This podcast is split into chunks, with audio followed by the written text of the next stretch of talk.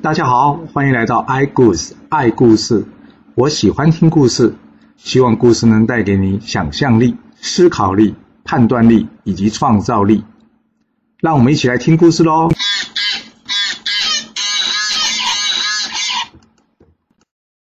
这妲己到底想出了什么方法来陷害比干呢？一天，妲己站在露台上望着远方。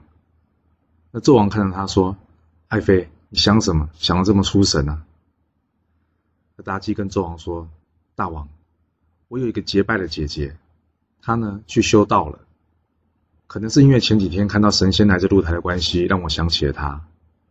因为我这个姐姐非常非常的漂亮，所以呢，我想请她来宫中一趟。”纣王一听，非常非常漂亮。这纣王呢是个好色之徒，于是他跟妲己说：“既然这样，赶快请过来呀！”妲己一看，嘿嘿，这纣王上钩了。然后他就跟纣王说：“大王，不行啊，人家是修道之人，我们怎么可以随随便便请他呢？我手上有一支香，是他临走的时候送给我的。他说呢，只要我想他，我就可以点这个香。”纣王说：“那赶快点啊，赶快点啊！”妲己说：“这样子太没礼貌了，让我呢斋戒沐浴一天之后再点这个香吧。”这斋戒沐浴呢，就是一天呢不吃肉，然后呢把身体洗干净的意思。纣王说：“好，好，好，就等这一天吧。”妲己心里想：这纣王是个好色之徒，眼看他就上钩了，那他的计划可以实行了。隔天，妲己是点起香来。不久之后呢，果然有一位新人远远的飘来。纣王躲在旁边一看，哇，真的是好漂亮啊！妲己见到他来了之后呢，开心的说：“姐姐，你真是有信用啊！我一点起这个香，你就来了。”这个道人告诉这个妲己说：“找我什么事吗？”妲己说：“因为我这边建了一个露台，想让姐姐来看看呐。啊，对了，我另外呢帮你引荐大王。这时候呢，就请纣王出来。纣王看到这个道人呢，非常的美丽，问了他的名字，他的名字呢叫做喜妹。纣王呢看着他呢。眼睛呢转都不转一下，这时候呢，妲己借故呢离开了一下，没想到呢，纣王就跟这个女生呢勾搭上了。后来呢，他将喜妹纳为妃子，就这样，妲己与喜妹呢共同服侍这个纣王。一天早上的时候呢，大家正在用餐，突然之间呢，妲己昏了过去，口吐鲜血。纣王一看，哎。发生什么事了？怎么会这样？这喜妹呢走过来一看，说：“啊，妲己应该是旧病复发了。”纣王说：“旧病复发？我怎么不知道妲己有什么病呢？”这喜妹跟纣王说：“是这样的，妲己之前在冀州城呢，也曾发生过一次这样的事。还好当时有个神医，取了一个七窍玲珑心，煎了一片给他吃，这妲己就好过来了。”现在看来，又是这个问题了。纣王说：“那你赶快告诉我，这个神医在哪里？我岂能去冀州城找他过来救妲己？”这喜妹告诉纣王：“大王，来不及啊，冀州城太远了。姐姐这个病呢，一天之内要是没办法吃到七窍玲珑心，她就会死的。”纣王说：“那怎么办？这妲己不就会死了吗？”喜妹说：“没有关系，我学过道术，我可以算一算。”或许朝歌城中呢，也有人有这个七窍玲珑心，到时候借他一用，就可以救了姐姐了。那纣王说：“好好好，你赶快算，你赶快算。”结果算完之后呢，只见喜妹低头不语。纣王说：“怎么了？没有人吗？”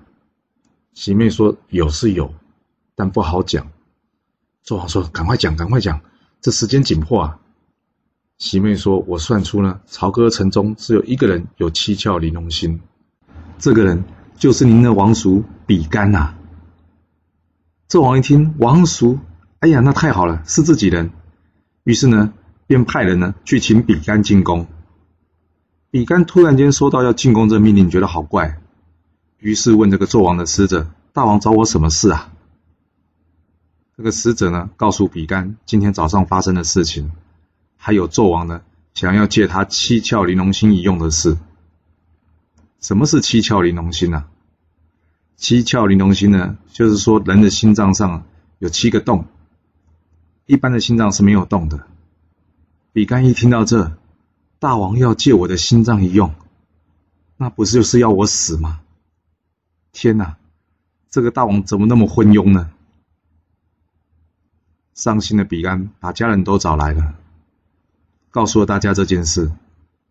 他说：“今天我进宫，恐怕就是死期了，所以必须交代一下后事。”这个时候呢，比干的儿子告诉比干说：“爸爸。”你还记得吗？姜子牙离开的时候给了你一封信，说你危急的时候可以打开来一看。比干一想啊，对吼，我怎么忘了这件事？他儿子接着说：“今天应该就是这个时候了吧？”比干说：“嗯，打开来看看。”于是将姜子牙信呢打开一看，比干就知道该怎么做了。接着，比干随着这个使者去见纣王。早就有很多大臣听到纣王要借这个比干心脏用的事呢，全部呢聚集在这大殿外面。可是没有纣王的传唤，根本没有办法进去。一看到比干来了，大家都跟比干说：“千万别进去啊！”但是比干呢，还是奉诏入宫了。纣王一看到比干说：“哎呀，王叔太好了，你来了，你来了！你看我的爱妃昏倒了，需要借你的爱七窍玲珑心一用。”比干非常生气的看着纣王说。大王，什么是七窍玲珑心？纣王说：“就你的心脏啊。”比干接着说：“那大王，我挖了心脏，我还有办法活吗？”纣王看着比干说：“你什么意思啊？你不打算借吗？”这比干叹了一口气说：“我陈汤江山怎么会出你这个昏庸无道的君主？你连你自己的叔叔都想杀。”纣王一听到昏庸无道，便勃然大怒的说：“比干，你好大胆子，竟敢骂我昏庸无道！来呀，把我抓起来，心脏给我挖出来！”这比干大喝一声说：“谁敢抓我？我可是亚相！”于是转过去，面对太庙，鞠了三鞠躬，接着说：“我忠心辅佐大王，算是对得起陈汤设计了。但是……”没想到陈汤呢，竟出了这个昏庸的子弟。将来陈汤要是亡国了，与我无关。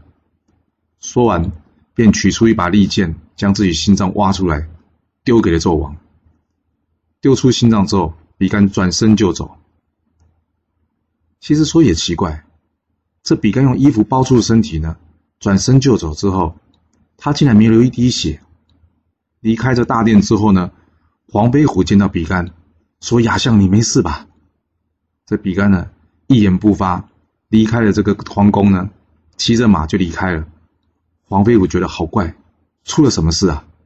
于是派人去追着比干看。比干呢，一路驾着马呢，赶回去。为什么呢？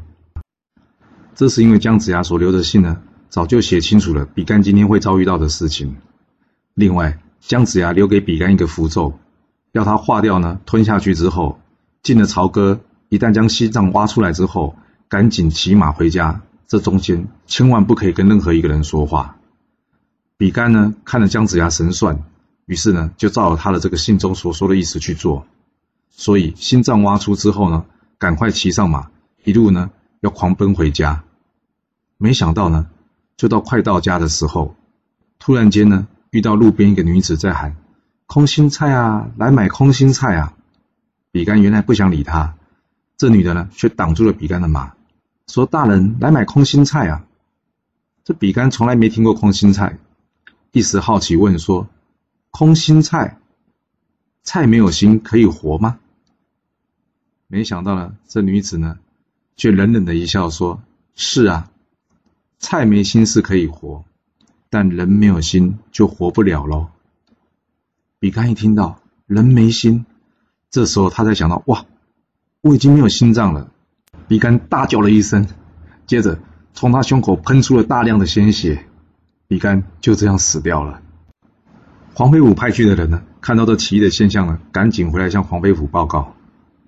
黄飞虎虽然不明就里，但是有一件事他可以确定，那就是比干已经死了。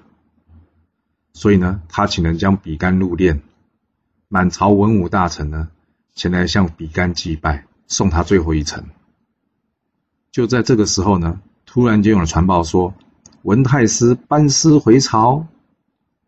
这文太师一开始呢，就出去打这个北海的叛变，一打就十五年。想不到刚好在今天呢，文太师呢班师回朝。这大家一看，哇，那是要去帮比干祭拜呢，还是要去先接文太师呢？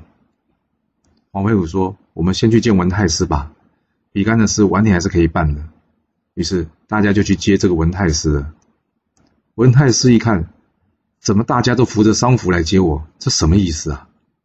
黄飞虎告诉文太师说：“太师，不好意思，因为刚刚好在帮亚相比干呢，在办丧事，所以才穿着丧服。”文太师一听，哈，比干死了，怎么回事啊？于是黄飞虎呢，把今天早上的事呢，跟文太师讲了一遍。另外，他跟文太师说：“太师。”这朝中发生了这么多事，我都有写奏章给您，您难道都没看吗？文太师说：“我都有看，但总觉得怎么会有这么光怪陆离的事？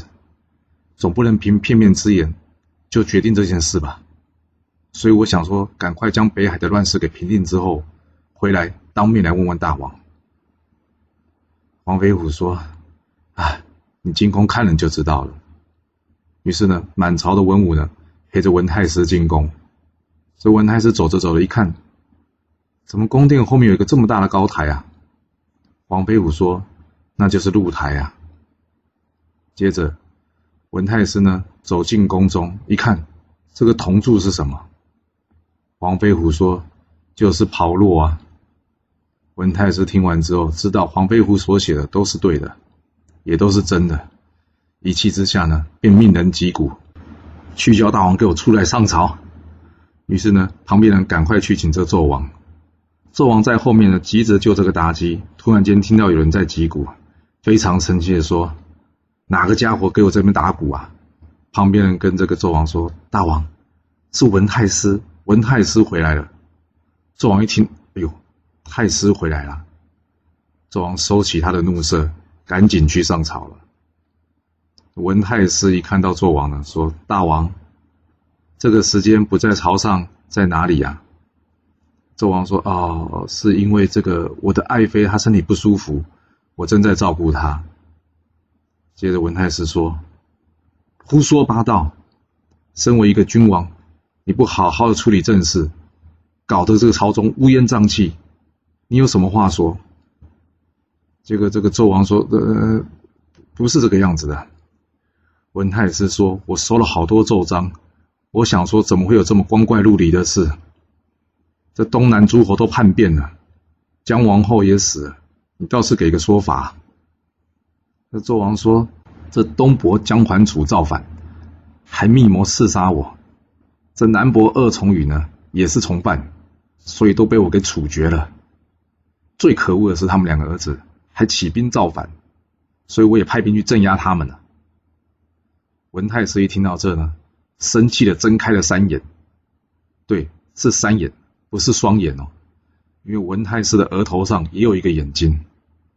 他生气的看着纣王说：“大王，你说东伯侯、南伯侯造反，有证据吗？”这纣王咿咿啊啊的答不上话来。文太师接着说：“你是想要让陈汤社稷在你手中给断送掉吗？”纣王不敢回话，于是文太师跟纣王说：“今天就到这了，你先回去吧。三天之后，我会给你国政的改革建言。”转过身，文太师看着满朝的文武说：“大家都先别离开，都到我家去。我想要好好了解一下这十五年到底发生了什么事。”就这样。文太师呢，找了去满朝的文武呢，去他家了解这十五年发生的事情。三日之后，他给纣王上了十条的建议：第一，拆掉露台，以安定民心；第二，废掉炮烙，让大臣敢对大王提出谏言；第三，废掉菜盆，让后宫可以安宁；第四，去除酒池肉林。以避免诸侯的谤议，谤议就是在后面批评大王的意思。第五，废掉妲己，另立王后，让他不能再蛊惑大王。第六，杀必众游魂，远离小人。第七，开仓赈灾。第八，派使者去安抚东伯侯及南伯侯的儿子。第九，寻访天下贤能之人。第十，广纳忠言，不再滥杀忠臣。纣王看了这十条洋洋洒洒的这谏言之后，他讨价还价的公文太师说：“呃，太师，这十条都很好了，不过你说废了妲己，这个我看他也没有什么坏事，这个是不是可以讨论一下？还有壁中游魂，你说他们是小人，但也没有证据嘛，对不对？还有这个拆露台。”才刚刚盖好，哎，花那么多钱，拆的不是浪费吗？就文太师呢，怒视的瞪着这个纣王说：“这露台建在这里，人民会心安吗？拆了露台，你的国家才会安定啊。至于妲己呢，光他设置炮烙、设菜盆，光这两件事就可以废掉他了。这个人留他在身边干什么？最后就是避重游魂。”你用我一个一个数出来给你听吗？纣王说：“太师，我我知道你的意思啊，但是好了，算我求你好不好？其他都行，就这三条，就这三条，让我们讨论一下好不好？”文太师一看说纣王说要求他，他呢本来是要辅佐纣王的，假设让纣王呢当殿来求大臣，这样有失体面，而且呢，他怕商朝一开始这大臣乱政的事情呢。又会重新上演了。听到这里，文太师心头就软了，说：“好，这三条我给你几天考虑，其他七条你要马上照办，知道吗？”纣王说：“好，好，好，马上照办。”听到这，你们觉得很奇怪？哇，这文太师也太威风了吧！纣王那么坏，可是却很听他话哎。这是因为呢，文太师是纣王爸爸留下来的顾命大臣。简单来说，等于是纣王的养父了。面对自己的养父，还有一点亲情吧。另外，满朝的军权都在文太师手上。纣王要是真的太过分，文太师一造反，那第一个死的可能是纣王。所以呢，纣王非常的怕他。本来呢，按照文太师这十条去做，商朝天下或许有救。可是呢？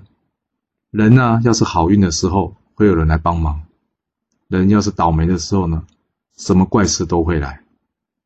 这十条建议呢，还没有开始执行，结果东海平陵王呢，却造反了。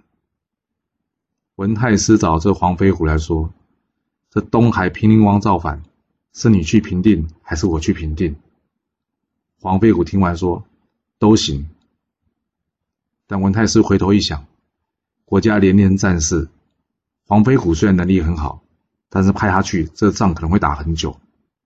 还是我自己去吧，快则半年，慢则一年就能解决这个战事。这样子，国家才不会因连连的战争而拖垮了财务状况。于是，他决定还是由自己领兵出征。隔天，文太师向纣王说明了，他需要亲自去前往讨伐东海平陵王。这纣王呢，表面上不说，但心里呢开心的不得了。他说：“好啊，好啊，有文太师出征呢，一定能马到成功。”于是呢，叫人端了一杯酒来为文太师饯行。文太师将这酒拿到手上呢，转过身来请黄飞虎过来。他告诉黄飞虎说：“武成王，这个酒你先喝一口。”黄飞虎一看，不行啊，太师没这个道理啊。这酒是大王送你的，纣王说：“没事，太师叫你喝，你就喝吧。”于是黄飞虎呢，就先喝了一口，将这酒还给了文太师。这文太师呢，接着跟纣王说：“大王，今天呢，我去讨伐东海平陵王，国家大事，我就委请这个郑国武成王黄飞虎代劳。有什么事，你都要听他的话，知道吗？”这纣王一想：“哎呦，原来是这件事啊！”他也不好拒绝啊，他说：“好，我听你的。”接过来，文太师跟这个黄飞虎说：“武成王，我知道你向来忠义。这个国政交给你之后呢，大王有什么做不对的地方，一定要指正他，千万不要不说话，清楚吗？”黄飞虎回答文太师说：“是，我知道了。”就这样，文太师领兵出征，而这纣王呢，还真的做了好一阵子的乖宝宝。大家看呢，这纣王被文太师教训之后呢，果然呢，变得跟正常人一样，每天勤于朝政。几个月后，到了隔年的开春，这纣王真的是忍不住了，每天都没有歌舞，又不能喝酒，当这个王实在是很无聊哎。刚好趁着开春，纣王呢大宴群臣，他想说有这个惯例吗？每年开春，大王就请大家吃饭喝酒，我终可以喝上酒了，太好了。于是呢，大家呢一起到这宫殿呢。跟纣王饮宴，那纣王呢？一喝呢，喝到了三更半夜，群臣呢个个都醉倒了，连这个妲己呢都不胜酒力，喝得醉醺醺的。但妲己万万没有想到，由于他喝醉了，他没有办法控制自己。到了三更的时候呢，他竟化身为九尾狐狸，跑出来想要吃人呢。这工人一看到说：“哇，妖精啊！”也大喊：“妖精啊，妖精啊！”结果这头武成王呢，马上出来说。别乱喊，有我在这边。也一看呢，果然是一头九尾狐狸精。由于大家进宫呢，并不能带剑，这武成王心里一想：糟糕，手上没有兵器。于是呢，随便摘了一个树枝呢，来打这九尾狐狸精。这九尾狐狸精哪那么容易啊？他往这武成王扑了过来，武成王差点受伤。心里一想：哇，这个狐狸精厉害，该怎么办呢？好，对了，我有带着金眼神鹰出来。这老鹰呢是狐狸的克星，于是呢叫人赶快放出这金眼神鹰。老鹰一出呢，这九尾狐狸精看了之后呢，吓了大逃。这老鹰飞过去呢，把这狐狸精呢抓伤了。而这狐狸精呢，看看无处可逃呢，就跳到旁边的湖泊下面的一个大石头躲了进去。在旁的大臣呢都看到这个画面，于是纣王说：“赶快来人啊，把这石头挖开，把这狐狸精给找出来。”石头挖开之后呢？倒是没看到狐狸精，不过看着下面呢，哇，几百具的尸骨。这时候纣王吓坏了。之前人家说超哥里面有妖怪，今天我还真的看到妖怪了，还死了这么多人。大家一看这个局面呢，全部都吓醒了。纣王说：“好了好了，今天喝酒喝到这吧，大家先回去了。”回到宫中呢，纣王看到妲己，一看，哎，爱妃，你脸怎么受伤了？妲己说：“可能刚刚喝的醉醺醺，回来的时候经过花园，不小心被这树枝刮伤了吧？”就纣王跟着妲己说：“爱妃啊，以后那花园不要去了。”妲己说：“为什么？”纣王说：“啊，刚刚有妖精啊！哎呦，吃了好多人，以后别去那边，太危险了。”这纣王哪里知道妲己就是这九尾狐狸精啊？他还告诉妲己说要小心狐狸精，这不好笑。而妲己呢？妲己则是心恨这个黄飞虎，好你一个黄飞虎啊！我没去惹你，你却派你的老鹰伤我，你不知道我就是靠这张脸混饭吃的吗？此仇不报，愤恨难消啊！没隔几日，黄飞虎的老婆贾氏进宫。贾氏为什么要进宫呢？这是因为他按照惯例，每年开春呢，他就会进宫找黄飞虎的妹妹。也就是皇贵妃叙叙旧，这宫人呢向这妲己通报说有贾氏要进宫。这贾氏是谁啊？在旁的宫女告诉妲己说，这贾氏呢就是黄飞虎的老婆。这妲己听了哈哈大笑说：“老天爷对我太好了吧？没想到报仇的机会这么快就到了。”正当这个妲己满肚子坏水，想要陷害武成王以及他老婆，商朝的另外一个危机却悄悄的到来了。是什么样的危机呢？